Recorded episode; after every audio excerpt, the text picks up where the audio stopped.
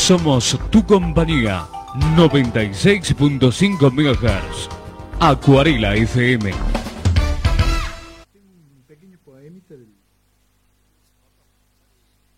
Continuamos en Libre Opinión. Bueno, hemos tenido muchos llamados. Vos tenés por YouTube, ¿no? Sí, sí, tengo acá algunos mensajes. Dalos a ¿eh? que conocer. Se me la compu.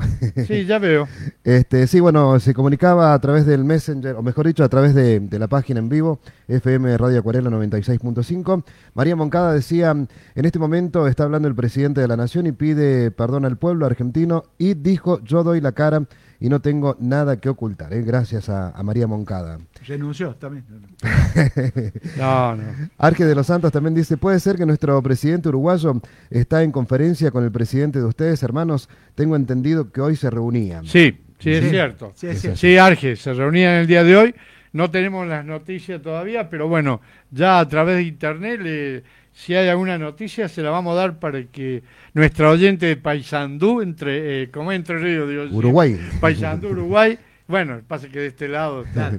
Paysandú, Uruguay, este, esté informado. Ya, ya vamos a, a sacar. Juan José Sastre también dice, saludos señores, si me permiten, por este prestigioso e importante medio aprovecho para eh, ratificar eh, enfáticamente que yo no estuve en Olivos. Mm. Gracias, Juan José. Téngase Muchas presente. gracias. Mirá, Yo si me invitan capaz que vaya, ¿eh? sí, Bueno. pero no en ese momento. No sé, no sé. Porque vas a ser un tipo pícaro.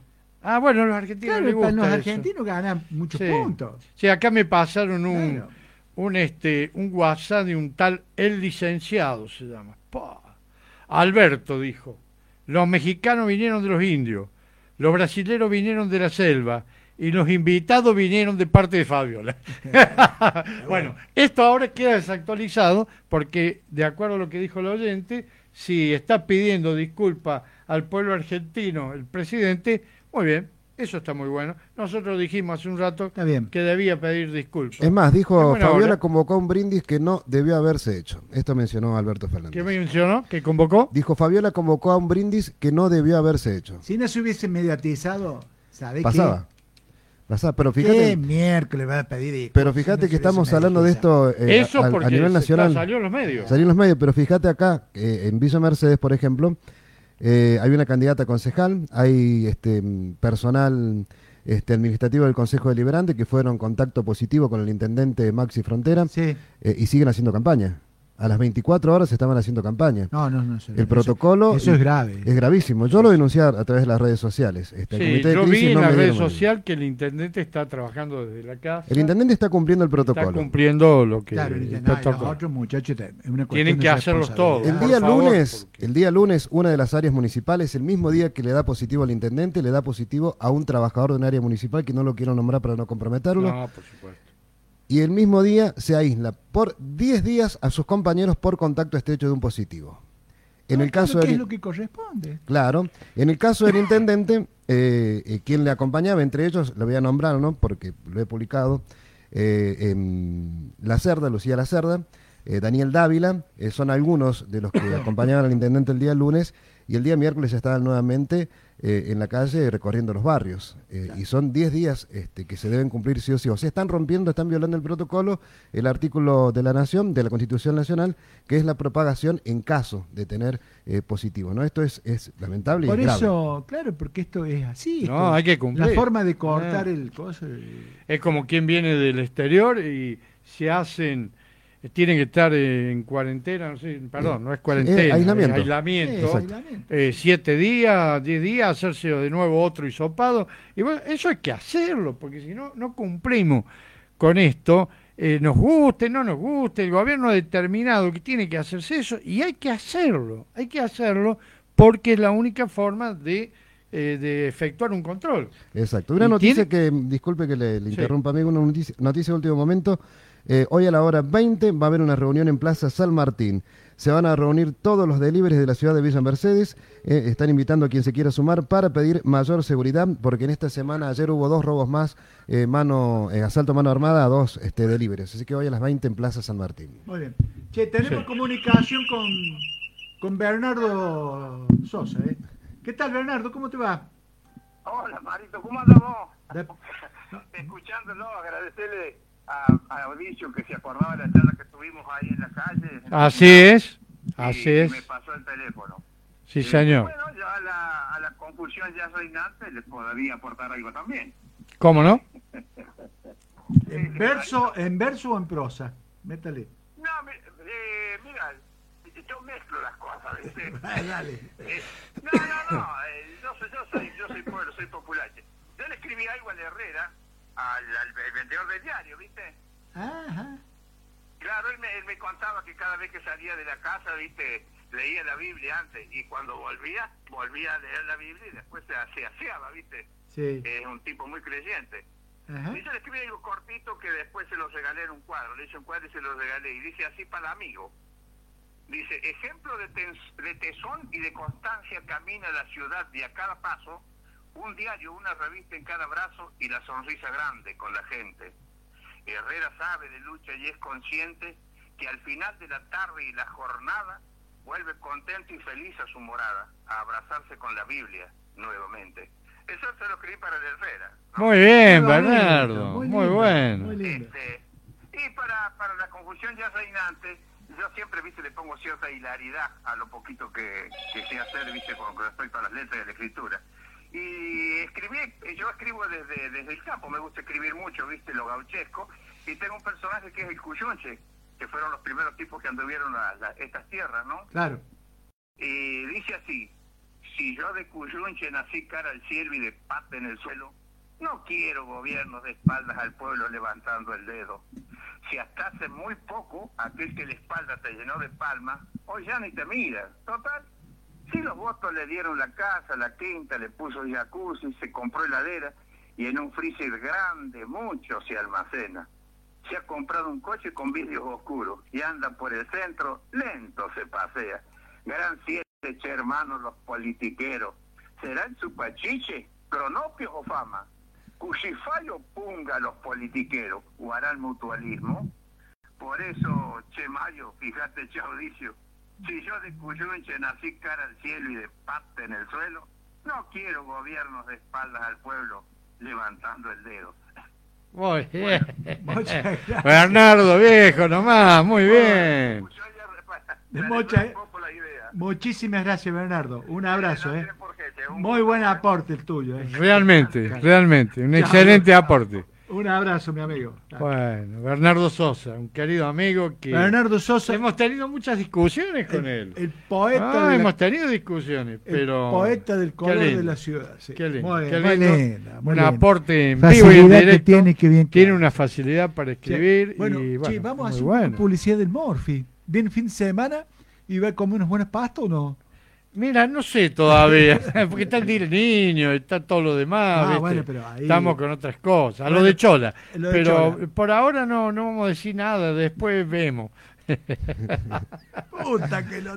No, porque no lo tengo a mano, no lo tengo a mano. Oh, Pero ya lo, ya lo vamos Bueno, a decir, sí. yo les quiero- Bueno, el teléfono de, de mi hijo. Dale, dale, ¿eh? sí, sí. 620493. Son Ahí, las pastas. Tengo en fama, hay una chica medio gordita y dice que va a mantener el peso debido a la pasta de ¿A la, a la pasta de Chola? Sí, Chola. ¿Sabés Bueno. quién es Chola, no? Chola es mi madre. Ah, que todavía vive, gracias a Dios, en Río Cuarto y tiene Bueno. 92 años. Le quiero hacer una recomendación. Lua. Lua es una tienda saludable que está en 9 de julio 1068, ahí al frente de la UPRO. ¿no? Ahí es chica. Tienen de todo, tienen hamburguesa, todo lo que es vegetariano y vegano lo tienen. Riquísimo las preparaciones que tienen, panes de diferentes cereales, jugo, kéfir. eh, también arman unos desayunos saludables, porque hoy en día está muy de moda todo Sí. esto, ¿no? Tal cual. Así que, bueno, se los recomiendo. Lua es una tienda saludable que está en 9 de julio 1068, un, lo- un local chico ahí. El teléfono es el 210-770 por, eh, por cualquier tipo de pedido que le quieren hacer. Qué Bueno. qué bueno todo esto, Mario, que decís, porque además con el tema de la pandemia, algo que por allí no se habla mucho, ¿no? Fue la diversidad, la variedad en sabores, ¿no? En, en diferentes comidas que comenzaron a, a salir y ha acrecentado muchísimo el comer sano, que esto está bueno también mencionarlo. Sí, señor, hay que comer sano, mucha verdura, mucha fruta y bueno, Y carne supuesto, no podemos. la así que- proteína, la proteína no hay que dejarla. No, para Aunque la carne, no se puede. la carne, el asado está por el cielo, ¿no?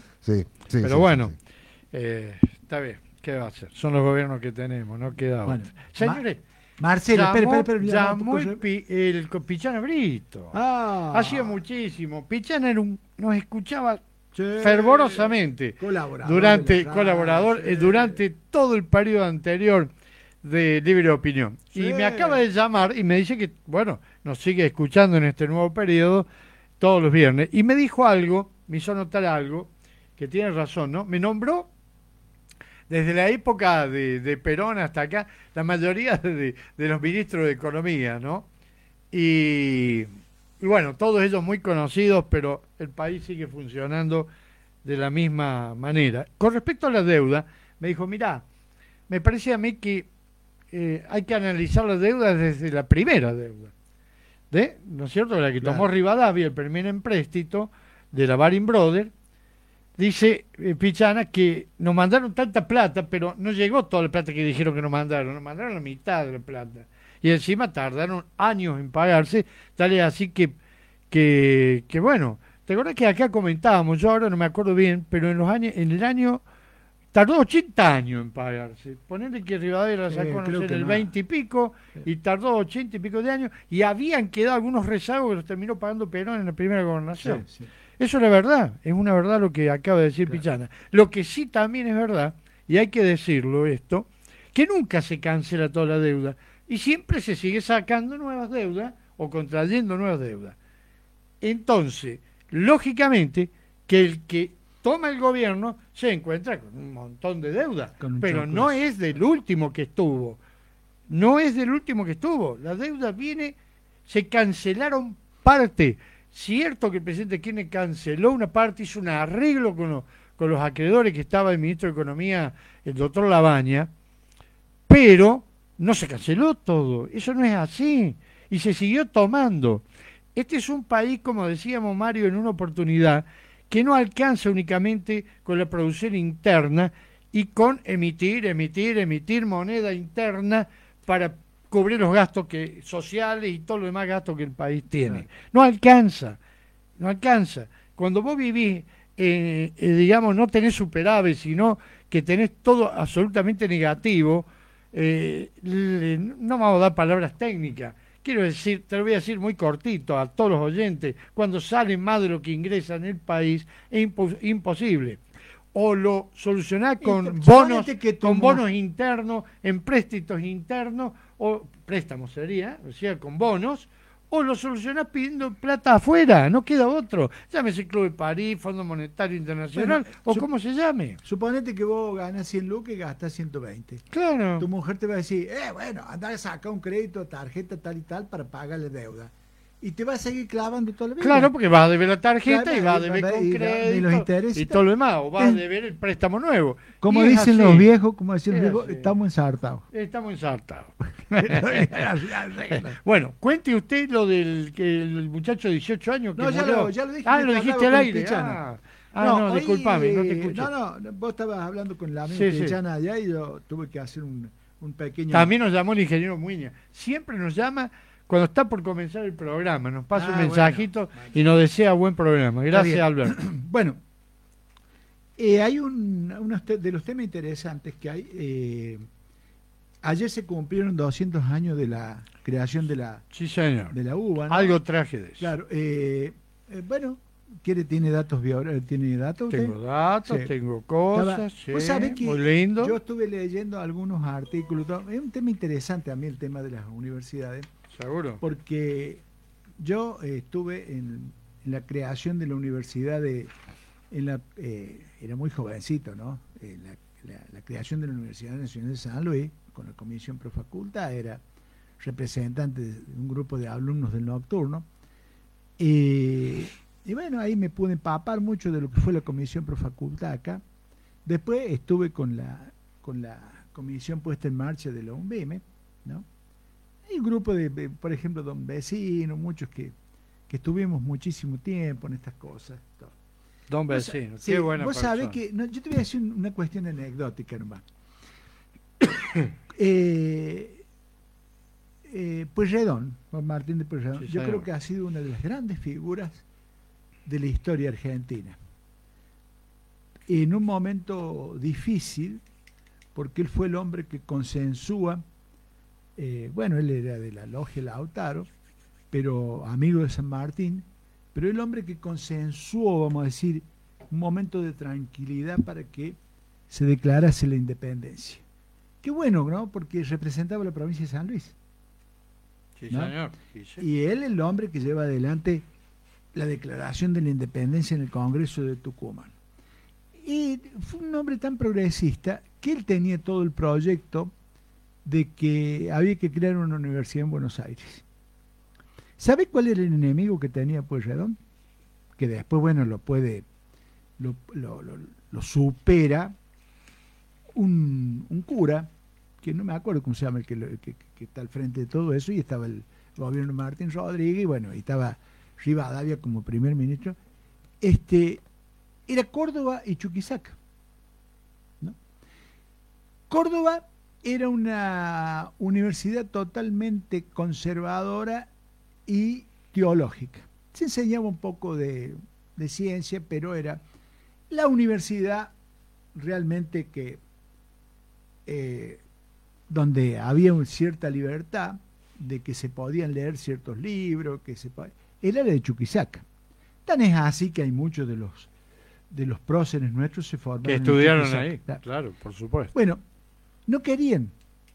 Chuquisaca no, no quería porque un altísimo porcentaje de los alumnos que tenía Chuquisaca eran de familias pudientes de Buenos Aires. Lo mismo con los cordobeses. Y otros, por ejemplo, de familias adineradas, como el caso de Belgrano, los mandaban a Europa Claro. a estudiar. Entonces, la movida empezó por las familias de Buenos Aires que no querían que sus hijos se fueran de Buenos Aires. Y esto me retrotrae a mí porque cuando nosotros pedíamos, hace muchísimos años, ¿no? Eh, que hubiese estudios universitarios en Villa Mercedes, mi viejo, que era policía, y otros viejos que no tenían un mango, era, dice, che, para que no se nos vayan los chicos a estudiar a otro lado. Fíjate vos, ¿entendés? Medio, estoy haciendo una cuestión comparativa, Sí, por supuesto. estoy, estoy haciendo contextos simulados, pero lo que más presiona es un grupo de, eh, de adinerados, de personas que querían que sus hijos estuviesen en estudios universitarios, de familia de Buenos Aires, que no querían que los hijos se les fueran de Buenos Aires. Es decir, bueno, son similitudes que estamos haciendo como fue la creación de la Universidad Nacional de San Luis. Pero, en el caso de la, Universidad Nacional de San Luis, que se crea un 10 de mayo de 1973, gobierno de Lanús, último postimería, ya yéndose Lanús, como, y estaba como ministro Gustavo Malek, el objetivo y la, la- fuerza que tenía la comunidad, las fuerzas vivas en esa época se le decía, era que los chicos no se fueran de Mercedes. Claro, por supuesto. Y, en el, y, y se opuso San Luis. Esa- San Luis, los puntaños, decir, nosotros vamos a tener una universidad nacional si nosotros somos de la Universidad Nacional de Cuyo, como que se le cae el estatus.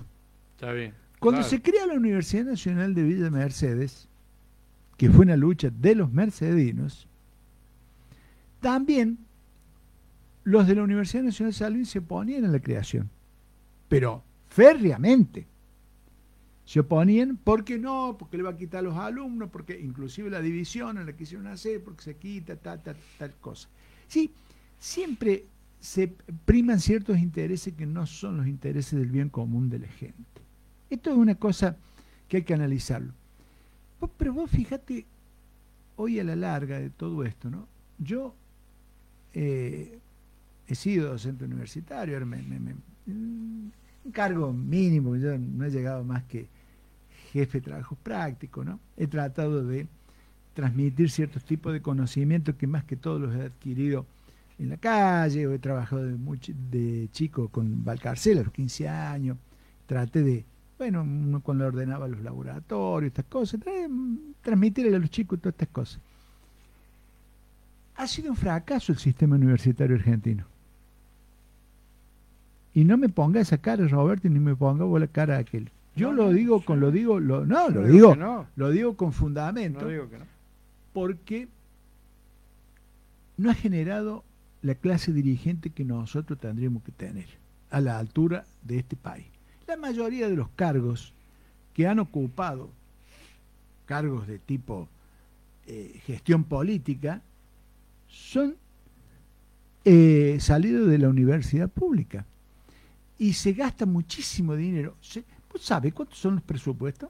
No, actualmente no, pero sé que, ¿Quiere- que tienen que- un presupuesto impresionante. ¿Sabés de cuánto el presupuesto de la Universidad de, de- de- de San Luis? No, Y casi cerca de 5 mil millones. claro, una barbaridad. La Universidad de Villa Mercedes tiene un presupuesto de 300 y pico. Por acá lo tenía. ¿ves? Ya te digo. A ver, le he puesto.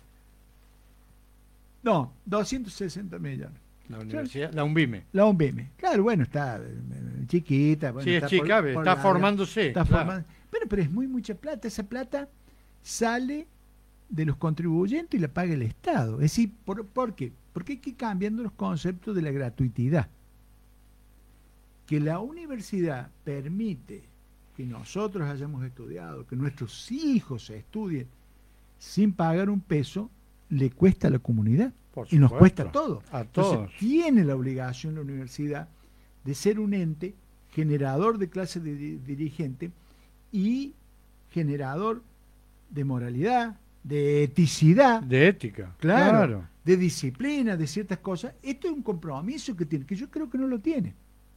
Ojo, que creo que esa es la crítica que le hago. No me voy a, no, no voy a hacer la crítica directamente a una cuestión pedagógica nada más. Sí, Hay sí, un sí, compromiso de la universidad que creo que no lo está cumpliendo, tal cual, que es generar clase dirigente. claro. Porque en los planteos que se hacen en Buenos Aires, ya tenemos como experiencia lo de Chuquisaca, donde nuestros procesos se habían preparado, más los planteos que de, de cierta gente que con otra idea realista conservadora que eran los de Córdoba. ¿no? Está, era un núcleo fuerte, Córdoba conservador, eh, religioso, por eso, eh, por eso estaba también ahí que se sobremonte, se va a ver, va- cuando se dispara se va para allá, eh, eh, eh, Linier, todo, porque Córdoba era eso y generó una clase dirigente también distinta a lo que era la de Chuquisaca, Chuquisaca. por supuesto. Y, y Buenos Aires tenía que generar, y la generó Buenos Aires con el tiempo. Sí, sí. Con el tiempo Buenos Aires generó, generó muchísima eh, clase dirigente, porque hay que decir comprometida con el desarrollo de un país. La mayoría de los de la generación de los 80, que fue la generación brillante, salió de ahí. Sí. ¿Sabe cuántos presidentes argentinos salieron de la UBA? No, 16. 16. Los tengo nombre Bueno, por nombre. Ahí le dieron una- un reconocimiento al Adolfo. Sí, sí, lo tengo, lo tengo nombre Bueno, por nombre. métale, métale. Los que fueron, ¿no? Los que fueron. Señores, el jueves, ayer, 12 de agosto del 2021, se celebró el 200 aniversario o el bicentenario de la Universidad Nacional de Buenos Aires, conocida por UBA. ¿eh? Todos lo conocen por UBA. Sus primeros 200 años incluyen un sinfín de acontecimientos históricos, personajes emblemáticos y reconocimientos. Se festeja con un acto central en el que se destaca la trayectoria de 200 personalidades, ya sea docentes o graduados, que sobresalieron en su disciplina. En la Facultad de Derecho se llevó a cabo el acto, allí además se reconocieron a algunos de los miembros más destacados de la universidad. Repasaron parte de la historia, desde sus inicios, allá por 1821, hasta la actualidad que tiene la UBA como una de las altas casas de estudios de mayor renombre en la región, con el agregado de que es gratuita, como bien decía Mario recién, y de ingreso irrestricto. En, sus, en este momento, ¿no? En sus aulas cursan más de 300.000 estudiantes, lo que la convierte en una de las instituciones más masivas del mundo. Señores, Justamente la uva combina dos elementos que en general no van de la mano. La calidad, avalado por el recorrido profesional de sus graduados, y la masividad. Pero su historia comenzó muchos antes, exactamente 200 años atrás. El 9 de agosto de 1821, el gobernador de la provincia de Buenos Aires, lo mencionó Mario recién, Martín Rodríguez, creó por decreto la Universidad Nacional de Buenos Aires. Y solo tres días después, el 12 de agosto, quedó inaugurada en un acto en la, en la iglesia de San Ignacio. Su fundación implicaba cumplir uno de los grandes anhelos de los porteños, una casa de estudio que formara a los dirigentes y profesionales de una ciudad pujante. En aquellos años el espíritu de ellos era eso, lo que decías vos, dirigentes. Hasta entonces la única posibilidad de acceder a altos estudios en el país era trasladándose a la Universidad de Córdoba. La UBA, si bien mantuvo su cercanía con la iglesia al punto de que sus primeros cinco rectores fueron sacerdotes, nació con un perfil distinto a la institución cordobesa, como decía Mario recién, que una, eh, digamos, orientada a la teología, o era universidad teológica. Eso no lo, lo agrego yo, ¿eh? Sí, sí, sí. Con una mirada más profesionalista, destinada a cubrir las necesidades que tenía el territorio nacional o el territorio de Buenos Aires. La institución se organizó en un principio en departamentos en lugar de facultades. Eran departamentos. la componían los departamentos de primeras letras, de estudios preparatorios, de ciencias exactas, medicina, jurisprudencia y ciencias sagradas, como para quedar bien con la iglesia, ¿no? Sí, no tuvo alumno. Bueno, claro. Según los documentos oficiales, Según los documentos oficiales, esa idea rupturista se vinculaba a que la universidad no solo apuntaba a la educación superior, sino a administrar a todo el sistema educativo. Es por entonces que el ministro de Gobierno, don Bernardino Rivadavia, pretendía impulsar un proyecto para modificar la estructura institucional del Estado. En 1899, algunos datos importantes y curiosos, algunos no los conocía yo. ¿eh? En 1899 la UBA fue la primera institución en filmar una operación, casi en el, 1900, ¿no? 1899. Esa operación filmada fue en el hospital de clínica y se observó al gran doctor Alejandro Posadas operando con luz natural. Ah, mira. Sí, señor.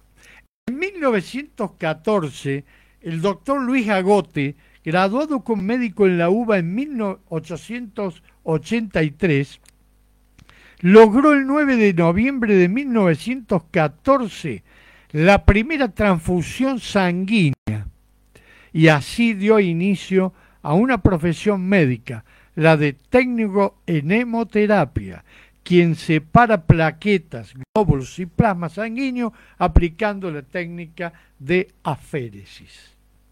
El método Agote también hizo nacer los bancos de sangre para que pudieran estar disponibles a futuro. Si bien Agote nunca registró su descubrimiento, el sistema de transfusión sanguínea fue un avance histórico para la medicina. Hasta ese momento la transfusión existía, pero de forma muy rudimentaria. Esto fue en el 14. En 1922, dirigido por otro excelente médico, el doctor Ángel Rofo, hay un hospital en Buenos Aires que se llama Rofo, graduado como médico en la UBA en 1909, se inauguró el Instituto de Medicina Experimental para el Estudio y Tratamiento del Cáncer. Ahí está, el Instituto Rofo, que digo yo. Hoy renombrado como Instituto de Oncología Ángel Rofo, fue el primer establecimiento oncológico de América.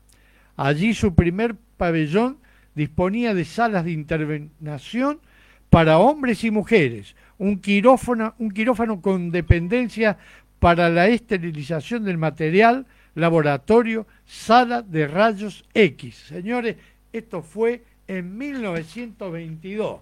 Mire qué país teníamos, don Mario. Consultoria y oficina para la administración. Todo esto en dirigido por Rofo, ¿no?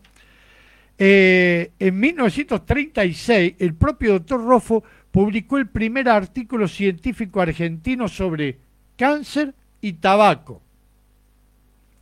En 1961, Clementina, la primera computadora en la Ah. Argentina en el Instituto de Cálculo de la UBA, el matemático y físico Manuel Sadowski, considerado como el padre de la computación en la Argentina, inauguró este centro en donde muchos grupos se dedicaron a investigar temas de matemática aplicada. Allí se puso en funcionamiento una computadora también llamada Mercury 2, a válvula, que Claro. permitió investigar, formar personal y prestar servicios. Claro, no estaba el estado sólido, todo claro, gaseoso. Las exactamente, válvulas, era claro. gaseoso. Las válvulas es lo que comúnmente conocemos como las lámparas. Y sí, eran las, las válvulas que teníamos en las radios, ¿te Las acuerdas? lámparas, claro, sí, las sí. lámparas, las válvulas. Carlos, eh, por las aulas de la UBA pasaron estudiantes que luego se convirtieron en profesionales distinguidos. El dato de los premios Nobel así lo revalida. Cinco ganadores argentinos del galardón fueron estudiantes y en algunos casos profesores de la Universidad de Buenos Aires. Carlos Saavedra Lama fue Premio Nobel de la Paz por haber impulsado el, pan- el pacto antibélico Saavedra Lamas, que fue firmado por 21 países. Bernardo Hussein fue Premio Nobel de Medicina por su descubrimiento sobre el rol de la hipófisis en el metabolismo de los carbohidratos y su relación con la diabetes. Claro. Eh, Federico Leloir fue premio Nobel de Química por haber descubierto cómo fabrican los azúcares o cómo se fabrican los azúcares en los seres vivos. Adolfo Pérez Esquivel fue el segundo ganador argentino del Premio Nobel de la Paz por su labor en la defensa de la democracia durante las dictaduras militares que surgieron en América Latina, mientras César Milstein fue Premio Nobel de Medicina por sus trabajos sobre inmunología y anticuerpos monoclonales sí. cruciales en el tratamiento de los distintos tipos de cáncer y hoy muy Sí. utilizado en todo el mundo Sí. lo que hizo don César Milstein. A su vez en la UBA se recibieron 16 presidentes de la nación. Carlos Pellegrini, Luis Sáenz Manuel Quintana, Roque Sáenz Victorino de la Plaza, Hipólito Yrigoyen, Marcelo Torcuato de, de Alvear, Agustín Pedro Justo, Roberto Marcelino Ortiz, Ramón Castillo, Arturo Frondizi, Arturo Humberto Ilía, el destacado Ilía que Ah, que trabajó yo- tantos años. Mucha que gente era cree que se había recibido en Córdoba. Córdoba. Se recibió, la verdad que yo creí que era ese- se ese recibió, Ah. estu- estudió en la Universidad de Buenos Aires. Raúl Alfonsín, Adolfo Rodríguez Sá, Eh. ¿eh? fue, Sí, preside- sí. fue presidente por siete días, pero fue presidente. No, no. Fue reconocido en este, como bien dijiste vos, en este homenaje que hubo las 200 personalidades, una por- representando una por cada año, ¿no? Sí. ¿Y quién me falta? Me falta Eduardo Gigamesh. Dualde, Eduardo, A- Adolfo Gigames eh, Rodríguez. Bueno. Eduardo Dualde y Alberto Fernández también se recibió de abogado en la UBA. La. Mira, ¿Eh? Claro. Muy bien, al margen de los miles de profesionales graduados en la universidad, sobresalieron en distintos campos. Por mencionar solo algunos, en 1889 se recibió Cecilia Grierson, que se convirtió en la primera médica mujer del país. Hablamos una vez de Cecilia Grierson, Sí, sí. ¿te acordás? Con Virgilio en el otro, en la otra etapa de, De libre opinión. de libre opinión y que después sería ayudante de laboratorio de histología. Pocos años después se recibió la quinta médica en Argentina. Se trató de Julieta Lanteri, precursora del voto femenino, en una época en la que parecía imposible pensar en la participación de la mujer en la vida democrática. A la Anteri le habían le, eh, podía ser candidata a diputada y no le dejaban votar, ¿sabía? Porque claro, porque era, era mujer. claro, pero Podía ser candidata, pero no podía votar. Entonces ella, ella decía, yo leí sobre Julieta Lantieri. Extraordinaria. Ella decía, pero esto no tiene sentido. Voy a ser diputada y no puedo votarme. No puedo votar, no puedo votar. Sí, señor. Eh, eh, bueno, hubo tantas que lucharon. Sí. Acordémonos de Moro de Justo.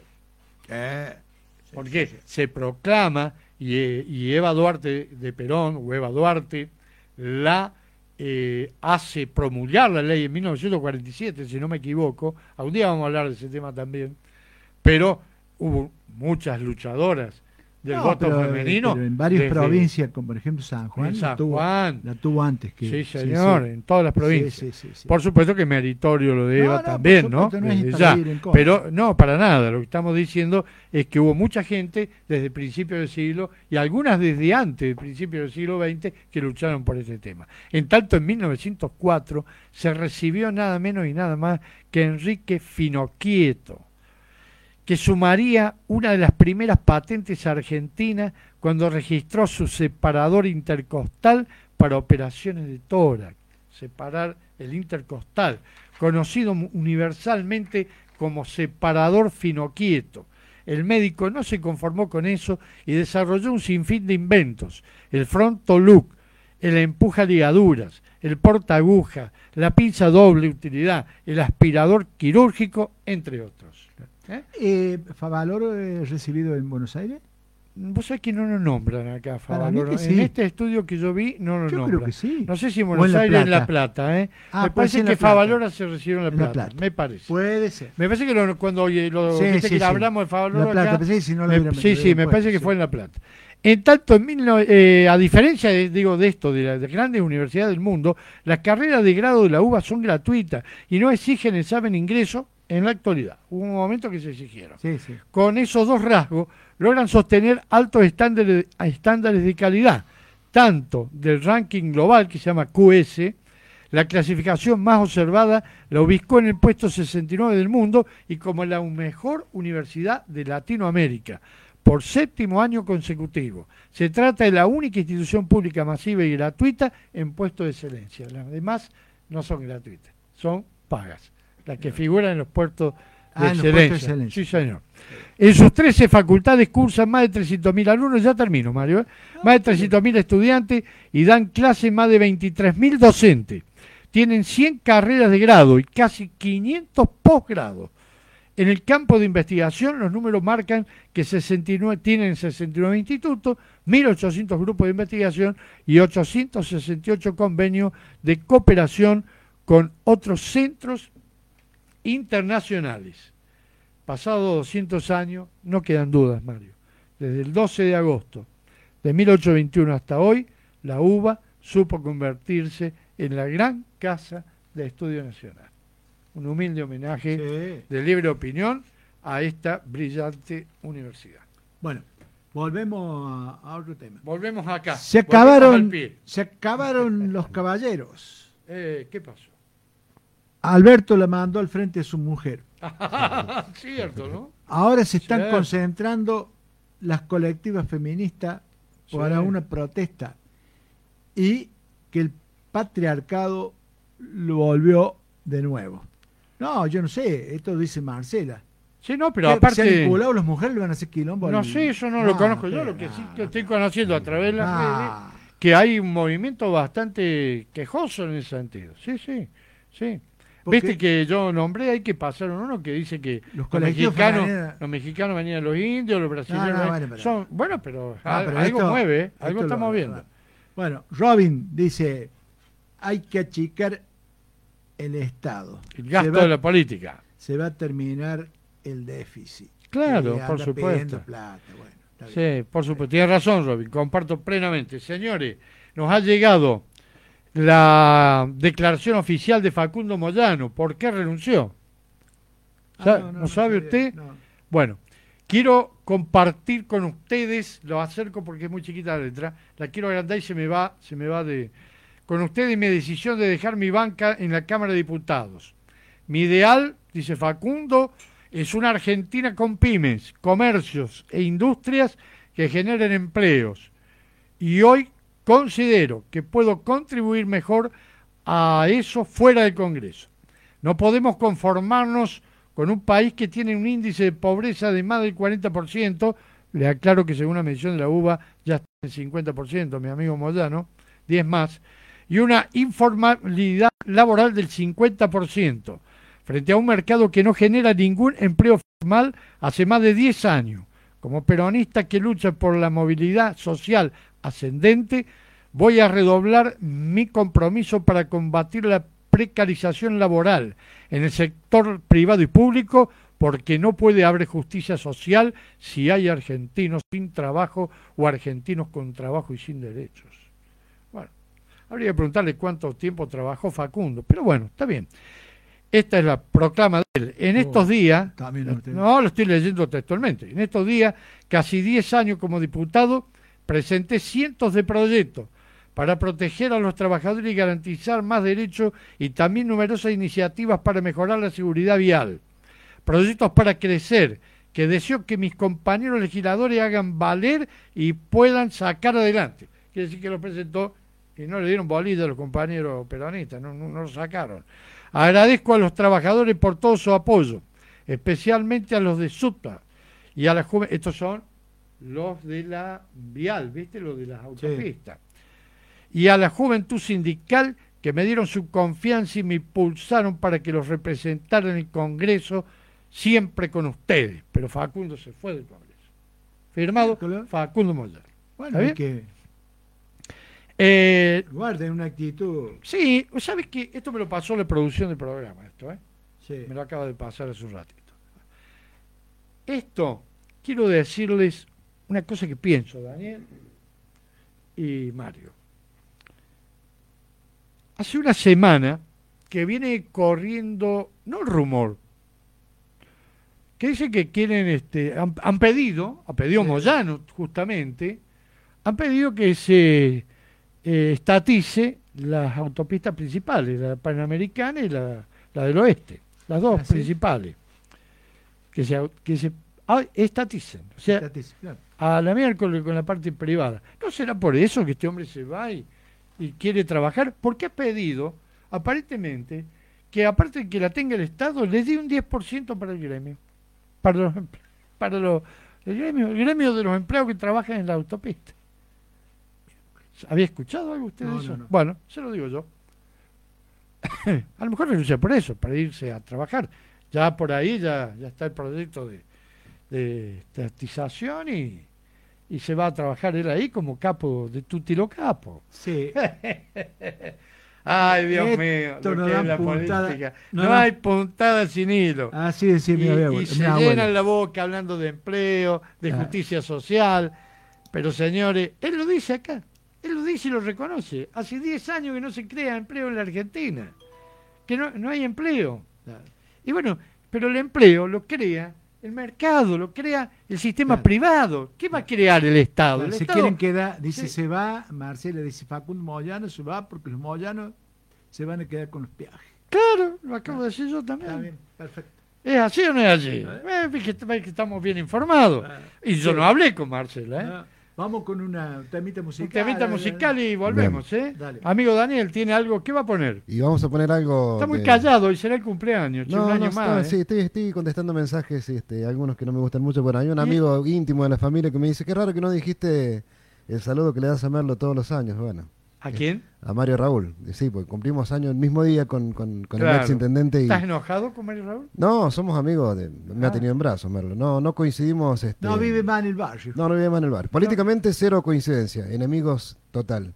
Eh, personalmente hay amistad. Adversario, no diga enemigo. Enemigo político. Queda mal enemigo. No, pero queda muy dulce adversario. No, no Ad- tiene... Adversario, ¿por qué eso de enemigo? Usted es una buena persona. Bueno, ponga música. Creo que sí, no sé. Bueno, acorde a todo lo que hablaste, este, un tema importante que no va a dar tiempo ¿no? de hablarlo es el tema de la, de la UIA, de la Unión de Industria Argentina, ¿no? con, con esto que, que ocurrió en la semana, ¿no? De, Oh. Del no pago de sueldos para aquellos trabajadores o empleados que no estén vacunados, ¿no? Ese que ha generado un debate. Otra barbaridad. Así como lo digo de un lado, lo digo del otro.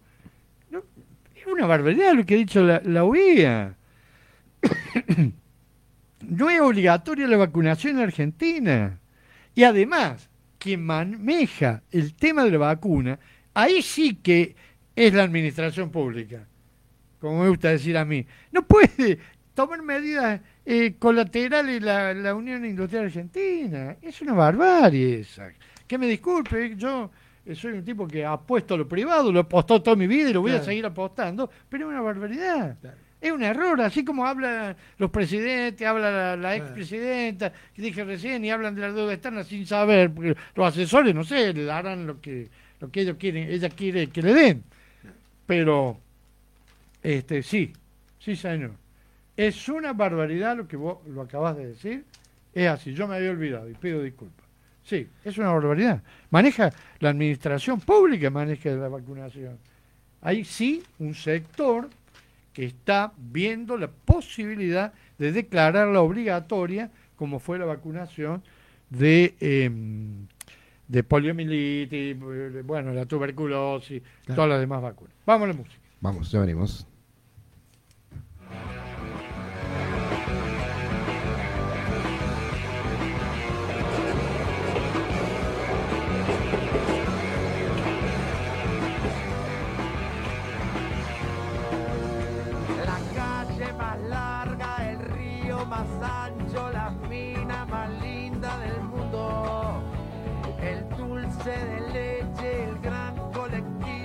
Alpargatas, soda y alfajores.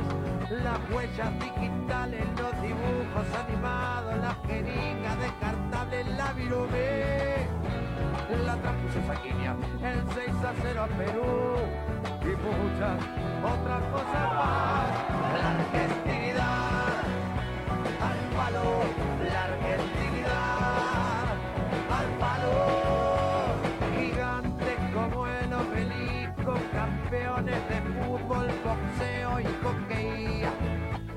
Los Gatti, Barreda, Monzón y Cordera también matan por amor. Dano gallego, judíos, criollos, polacos, indios, negros, cabecitas, pero con pediré francés. No somos de un lugar, santo y profano a la vez, mistura de alta combustión. La argentinidad, al